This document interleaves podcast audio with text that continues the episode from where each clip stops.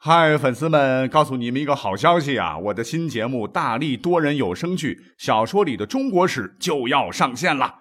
想要了解新节目或者跟我互动聊天，赶快来加入 VIP 粉丝群，入群二维码就在本期节目的声音简介中。你也可以添加我的小号，拼音大历史加幺零幺 D A L I S H I 幺零幺，然后拉您入群，我在那儿等你。管他正史野史。这里只有大历史，大力讲的历史正在播出。欢迎收听本期节目。今天呢，我要给各位来介绍一个屌炸天的历史牛人啊！那我敢打赌啊，我们都听过他的名字，但是除了艺术方面哈，真正了解他其他方面造诣的可就不多了。呃，从哪开始讲呢？那多年前，呃，不知道各位记不记得哈，有一部惊悚悬疑大片啊，让我对这位大爷很有兴趣啊，一直忙啊，没有顾得上研究。前段时间刚好看了一部远古外星人的影片哈，名字叫这个远古外星人，有一集是专门讲了他老人家的传奇经历，什么穿越者呀、外星来的呀，啊，再次激发了我的兴致。巧了。那国庆几天，窝家里啊，又看了一部关于他的设计发明被现代人从草稿变为现实的一个纪录片。哎，让我觉得今天要是不讲讲他啊，总觉得心里有些遗憾。好，那说了一堆，这个牛人户啊啊，那就是在艺术圈里乃至整个人类历史上最牛叉的跨界人物啊，列奥纳多·迪皮耶罗·达芬奇。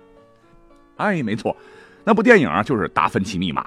很精彩，很烧脑哈！观点让人脑洞大开。什么蒙娜丽莎原型就是达芬奇本人？什么最后的晚餐这幅画里其实是十二个男人和一个女人？耶稣大大啊，也从神变成了人，还结了婚，留下了后代。而耶稣的妻子就是被他救赎的莫大拉的玛利亚。哈，言之凿凿，感觉好像真有这么回事总之啊，是为历史啊、对传统文化的一次让人耳目一新的挑战之作啊！有兴趣的朋友可以看看。那达芬奇是绘画天才啊，这个故事呢，从小没有听过啊，什么画鸡蛋的故事等等。其实还有一个，达芬奇的老师叫做韦罗基奥啊，受教堂委托，曾经绘制了一幅《基督受洗图》。这个达芬奇只画了其中一角的天使，哎，却好过了整幅画的全部。结果这位老师啊，很欣慰啊，就说了一句：“啊，他是如此的完美，看来我以后只能拿雕刻刀了。”那老师是觉得，在达芬奇面前啊，自己都不好意思再干这一行了。那韦罗奥奇是何许人也呢？告诉各位哈，了不得，文艺复兴早期意大利画家及最著名的雕刻家之一，也是15世纪下半叶最具影响力的艺术家之一。你说能说出这样的话来，那绝对不是谦虚了。除了绘画啊。可能有一部分人不知道哈，达芬奇何止是绘画界的天才啊，简直就是人类历史上绝无仅有的全才。下面哈，我给大伙念念啊，专家对他的评价哈，你大概就了解了。说达芬奇啊，是一位思想深邃、学识渊博、多才多艺的画家、天文学家、发明家、建筑工程师。他还擅长雕刻、音乐、发明、建筑。通晓数学、生理、物理、天文、地质等等学科。注意啊，用的是“等等”。你想啊，既多才多艺又勤奋多产啊。到目前为止，保存下来的书稿有大约六千页啊。他全部的科研成果尽数保存在手稿中。连爱因斯坦也认为，达芬奇的科研成果如果在当时就发表的话，那么人类科技可以提前三十至五十年。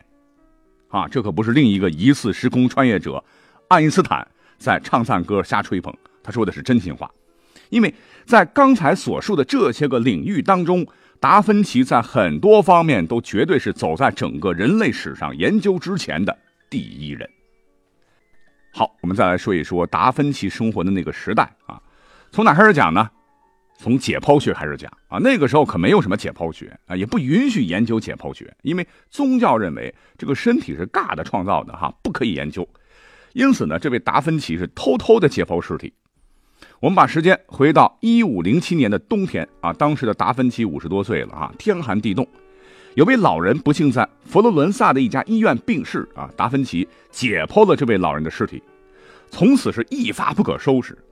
直到一五一九年，达芬奇逝世啊，他一共解剖和观察了三十多具不同性别的人体，那当时那个科学氛围，那就是作死啊，要被宗教法庭杀头了啊！所以为了搞研究，他是半夜三更啊啊，把自个儿一个人关在公墓里，啊，不寒而栗。那也不嫌弃腐烂的尸体的腐臭味啊，很淡定的把毛发器官一一归类，然后一一做笔记啊。嗯，你现在听起来简直是，这你说达芬奇人体解剖手稿，那才称得上是真正的盗墓笔记嘞。当然，这个各种动物也不放过哈，他一共是绘制了超过两百幅的画作哈，旁边还有大量的文字注解。于是啊，他成了第一个具有描绘脊骨双 S 形态。第一个画出子宫中胎儿，第一个画出腹腔中阑尾的人的人啊，不光是痴迷人体结构，他把研究的领域啊拓展到生理学。那个时代，他就提出了血液对人体起到了新陈代谢的作用，认为血液是不断循环的，还说血液不断的改造全身，把养料带到身体需要的各个部分，再把体内的废物带走。他还发现了心脏。竟然有四个腔啊，好有趣啊！不光是画出了心脏的瓣膜，还专门设计了一套心脏修复手术的方法。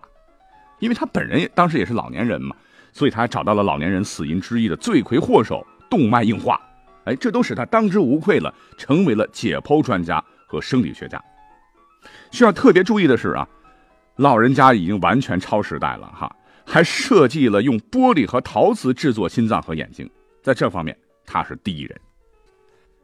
那既然说到了他的人体结构的绘画，我告诉各位哈，细致的一塌糊涂哈。你比如说，他在一五一零年至一五一一年之间创作的肩部和手臂肌肉以及足部骨骼的作品，几百年前呢啊，跟现代科技绘制的人体三 D 图像做对比，毫发间是令人吃惊的准确啊！你说这不是天才是什么哈？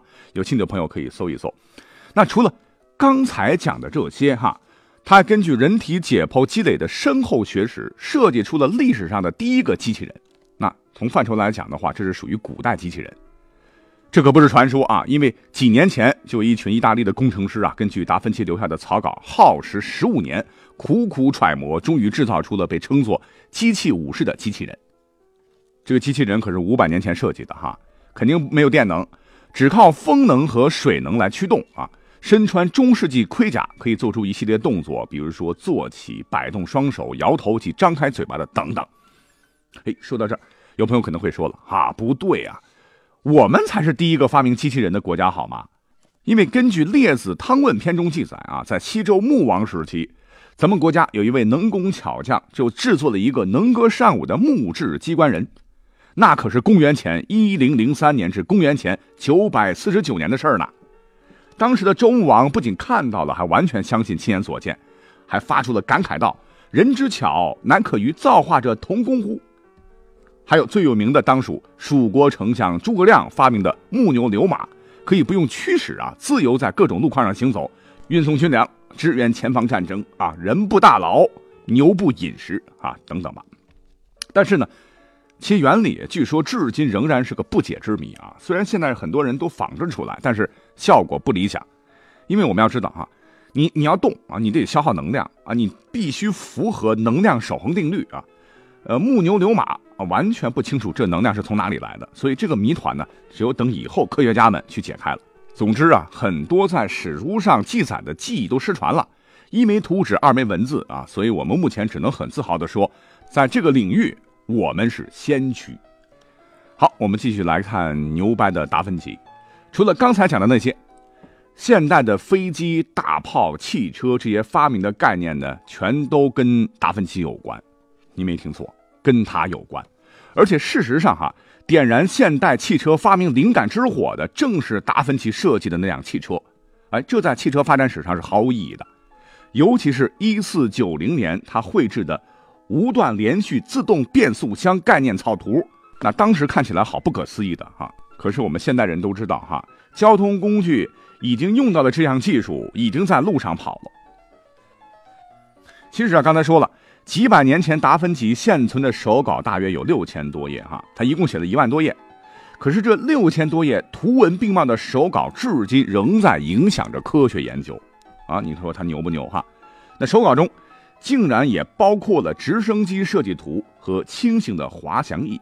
当然啊，前头讲的那部纪录片里边哈，技术大拿们是尝试复原了直升机，造是造出来了，但是很遗憾啊，没能成功升空。但是在升力的作用下，这个底盘确实移动了。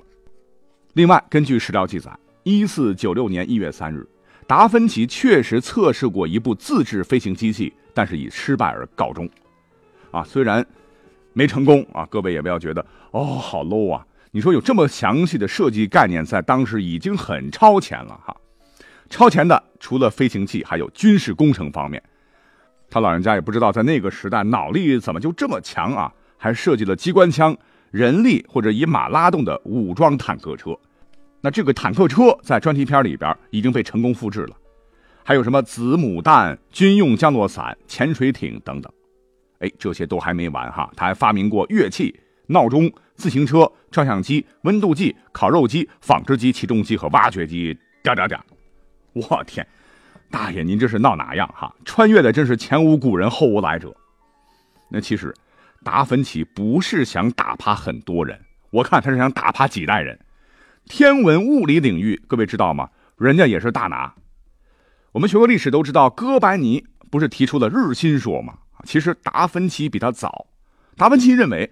地球不是太阳系的中心，更不是宇宙的中心，而只是一颗绕太阳运行的行星。太阳本身是不运动的。达芬奇还认为，月亮自身并不发光，它只是反射太阳的光辉而已。啊，您听听，天文学您老也不放过，您还让不让同时期的科学家活了哈？在物理学方面啊，十五世纪的达芬奇就开始了物体之间摩擦学理论的研究，还发现了惯性原理。他还预示了。物质的原子原理，原子原理啊！我当时看到这段介绍的时候，我不太相信一个几百年前的人有这等智慧。但是啊，当我看到达芬奇对于原子能威力的描述时，我服了哈。他说，那东西从地底下爆起，使人在无声的气息中突然死去，城堡也遭到彻底毁坏。看起来，在空中似乎有强大的破坏力。啊，这不是原子弹爆炸吗？好啊，什么地质、水利、建筑、音乐、密码学等等内容就不讲了啊。你用一位网友的话：“人才之上是天才，天才之上是通才，而通才之上就是达芬奇。”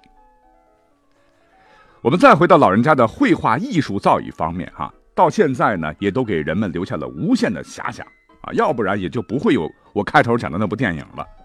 啊，说到这儿哈，我们就不说达芬奇那幅惊世骇俗的啊关于人体比例的经典作品《维特鲁威人》了啊，单讲他的一幅不朽名作《最后的晚餐》啊，据说就隐藏着巨大的秘密啊。有朋友说没看过这幅图啊，没关系啊，因为我这个节目里边介绍里边有啊。那众所周知啊，这幅画描述的是耶稣被犹大出卖之前与门徒吃最后一餐的情景，但是列位发现没有哈，左边第三人。一二三，没错，就是那位啊！前面啊出现了一个拿着刀子的第三只的手，这只手属于桌子上的人吗？还有耶稣左侧的是男人还是女人呢？她是耶稣的妻子吗？左侧门徒身体倾向正经而坐的耶稣相反的方向，从而和耶稣一起留下了一个 V 字形的空间，而他们俩的身体又恰恰组成了一个字母 M，这代表了什么呢？哎，我只是照搬一下国外一些研究学者的观点哈，比如说 V 和 M 啊，他们认为 V 字形象征了神圣女性的符号，而字母 M 代表了玛利亚啊，或者叫做马大拿的玛利亚。那为什么达芬奇会这么隐晦的将秘密隐藏在画作当中呢？好，连同之前的几个问号啊，请各位对这个话题感兴趣的朋友。不妨可以看看这部叫做《达芬奇密码》的电影或者是小说，答案可能就在里面，啊，当然这不是正史的内容了哈，仁者见仁，智者见智。